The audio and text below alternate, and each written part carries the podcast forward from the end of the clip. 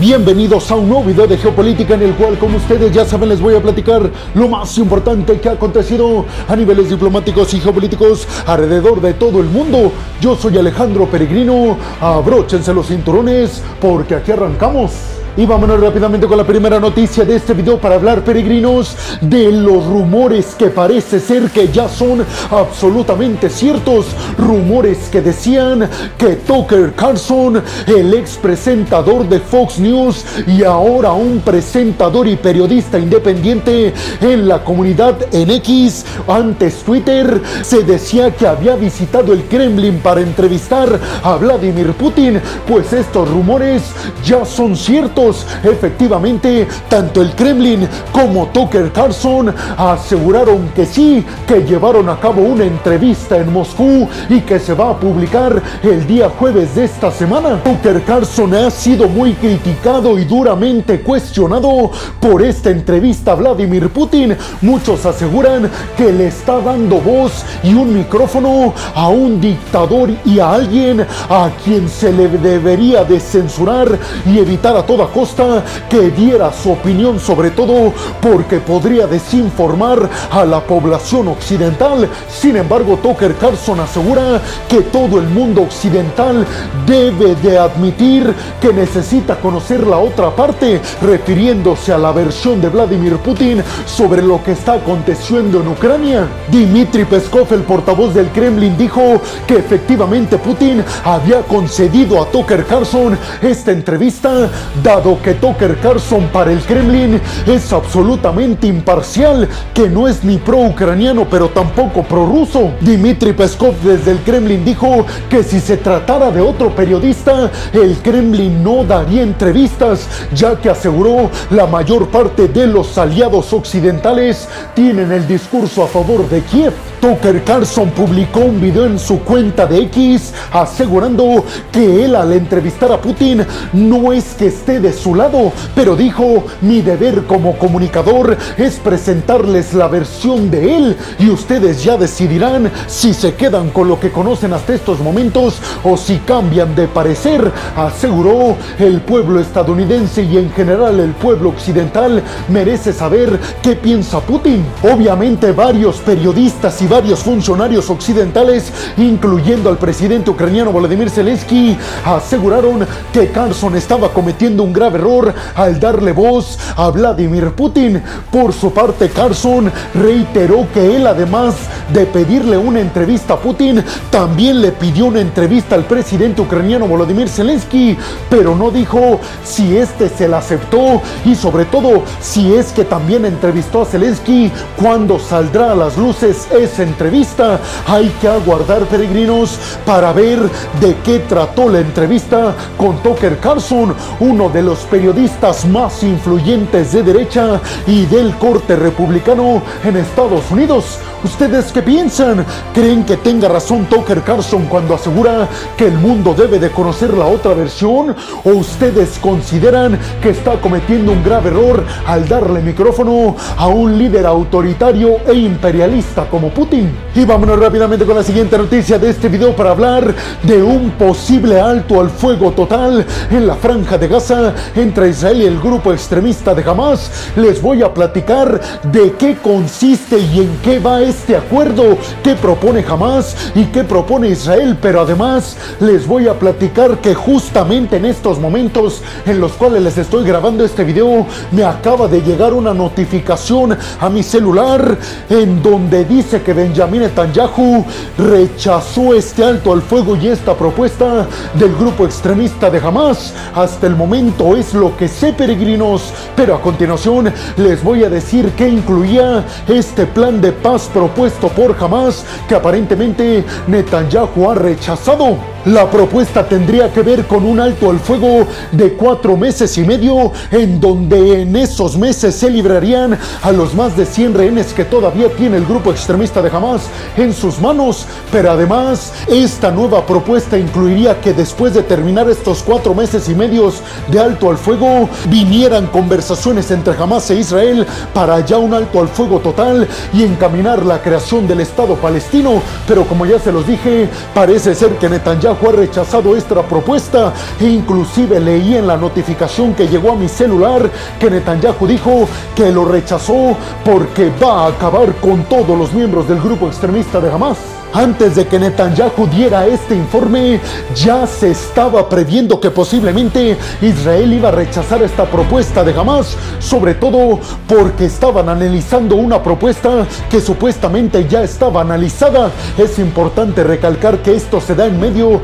de la visita del secretario de Estado de Estados Unidos, Anthony Blinken, a Medio Oriente. Y también hay que recalcar que los dos países mediadores para este acuerdo son todavía y actualmente Qatar y Egipto. La gran diferencia que existe para un alto al fuego entre Hamas e Israel es que Israel dice que no va a permitir que Hamas siga liderando y siga presente en la franja de Gaza. Esto para evitar que todo lo que aconteció el 7 de octubre vuelva a ocurrir en el futuro. Egipto y Qatar se habrían comprometido junto con Estados Unidos a que si se llega a este acuerdo en alto al fuego, iban ellos a hacer todo lo posible porque se respetara para que ni Hamas ni Israel rompieran este acuerdo, pero repito, Netanyahu ha dicho que lo rechaza. Ahora bien, ¿qué incluye exactamente este plan y esta propuesta que fue rechazada por Benjamin Netanyahu? Pues la primera etapa de este acuerdo que rechazó Netanyahu tendría que ver con que durante los primeros 45 días del acuerdo se liberarían a rehenes, mujeres, hombres jóvenes y niños que tienen los extremistas de Hamas. A cambio Israel liberaría mujeres y niños palestinos que están en Israel. La segunda fase incluiría la liberación de todos los rehenes hombres mayores de edad que tengan todavía en su poder los extremistas de Hamas y por el lado de Israel continuarían liberando a palestinos. Se discutiría ya una paz larga y duradera y vendría después de que todos los rehenes fueran liberados y después de que Israel respetara el alto al fuego. Sin embargo, como ya se los dije, esos planes se acaban de tirar a la basura, ya que Netanyahu aseguró no va a proceder. Estos intentos de un acuerdo en alto al fuego se dan mientras Israel intenta hacerse del control total de Khan Yunis, la ciudad más importante de Gaza en el sur, y además se da mientras Israel intenta liberar también a Rafa, una región que asegura Israel está siendo el refugio de varios líderes de los extremistas de Hamas. ¿Ustedes qué piensan? ¿Creen que ya se acabaron las esperanzas de un alto al fuego o creen que la presión estadounidense surtirá efecto en contra de Benjamin Netanyahu? Y vámonos rápidamente con la siguiente noticia de este video para hablar de las investigaciones que acaba de terminar oficialmente Suecia sobre las explosiones en contra de los gasoductos que llevaban gas natural desde Rusia a Alemania. Explosiones que ustedes ya lo saben se llevaron a cabo a finales del 2022 en aguas internacionales en el mar Báltico. Países como Alemania, Dinamarca y Suecia fueron los países encargados de llevar a cabo las investigaciones para detectar quiénes y cómo sabotearon estos gasoductos. Pues la noticia de esta ocasión tiene que ver con que Suecia acaba de pasarle todas las pruebas que encontró y todos los resultados de su investigación a Alemania. Esto para que los alemanes continúen con las investigaciones con los hallazgos que encontraron los suecos. Ahora bien, ¿por qué Suecia acaba de terminar las investigaciones si aún no se encuentran los culpables? Pues porque los suecos no tenían como objetivo primordial encontrar a los culpables, tenían como principal objetivo las investigaciones suecas, ver si los culpables no habían sido ciudadanos suecos o si estas explosiones no representaban una amenaza para la seguridad nacional de Suecia. Y una vez que se confirmaron estas dos cosas, que la explosión representa un peligro de seguridad nacional para Suecia y que ciudadanos suecos no fueron los culpables, entonces Suecia da por finiquitadas sus investigaciones y todo lo que ha encontrado se lo dieron a los alemanes. Los gasoductos Nord Stream 1 y 2 fueron dañados, ustedes ya lo saben, por explosivos que fueron implantados en los gasoductos y detonados desde una distancia considerable. Aseguran las investigaciones de Suecia, Dinamarca y Alemania que los dispositivos explosivos se instalaron en ambos gasoductos con la utilización de buzos militares muy bien capacitados. Recordemos que los aliados occidentales y Rusia se han acusado mutuamente de provocar estas explosiones. Los occidentales dicen que Rusia las provocó para dejar sin gas natural a Europa y Rusia asegura que los europeos los detonaron para evitar que Rusia siguiera generando ingresos por el gas natural que enviaban a Europa. Ninguna de las dos partes, ni Occidente ni Rusia, se ha adjudicado este tema y hasta el momento se está muy lejos de encontrar a los culpables. Occidente asegura que cuando ocurrieron las explosiones, buques militares rusos, específicamente dos, estaban muy cerca. Por eso los occidentales sospechan que Rusia pudo implantar estos explosivos.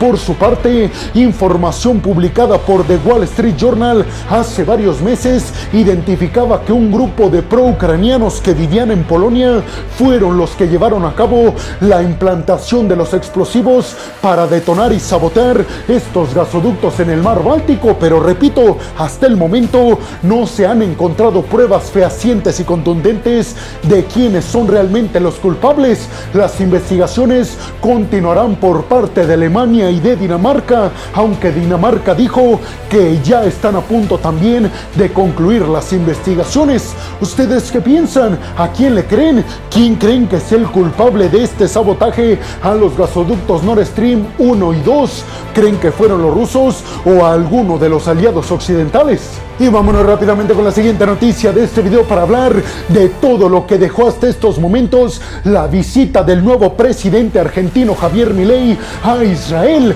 Esto en medio de su gira también que incluye Italia. La llegada de Javier Milei a Israel como el primer país que visita siendo presidente es muy significativa. De alguna forma nos dice qué línea política exterior va a seguir Javier Milei con Argentina durante su mandato ante esto y su reunión con Benjamin Netanyahu con el primer ministro israelí culminó con la decisión de Javier Milei de mover la embajada argentina de Tel Aviv a Jerusalén. De alguna forma entonces con este movimiento Javier Milei reconoce a Jerusalén como la capital de Israel y ya no Tel Aviv. Por este gesto diplomático muy importante Benjamin Netanyahu se lo agradeció muchísimo a Javier Milei y aseguró que viene un futuro de muchísima cooperación en todos los ámbitos político, tecnológico, económico y militar defensivo entre Israel y Argentina. Benjamin Netanyahu dijo que para Argentina y para Israel una amenaza gigantesca es Irán y dijo que Javier Milei lo sabe perfectamente. Además, tanto Javier Milei como Benjamin Netanyahu reiteraron su compromiso para sellar un acuerdo de libre comercio entre Israel y Argentina. Recordemos que Estados Unidos tuvo un gesto con Donald Trump muy similar cuando en 2018 reabrieron la embajada estadounidense en Jerusalén del Este. ¿Cuál es el problema de todo esto? Pues que se supone que esa parte de Jerusalén le correspondería al Estado palestino si estuviera conformado. Recordemos que para la conformación del Estado palestino se incluye Jerusalén del Este, Cisjordania y la Franja de Gaza. Javier Milei reiteró su apoyo total y absoluto a los intentos de Benjamin Netanyahu y de Israel de defender su soberanía y su independencia. Y dijo Javier Milei, apoyo completamente los deseos de Benjamin Netanyahu y del pueblo israelí de acabar en su totalidad con el grupo extremista de Hamas que amenaza la seguridad del Medio Oriente y la seguridad mundial. Además, Javier Milei alentó a todo el mundo libre, democrático, globalista y capitalista a apoyar estos intentos de Israel. Usted ¿Ustedes qué piensan de todo esto? ¿Qué piensan de la política exterior que aparentemente va a estar siguiendo Javier Milei? ¿Apoyan el hecho de que Argentina e Israel estén cooperando con Javier Milei a la cabeza más que nunca en sectores como el militar, el tecnológico, el social y el político?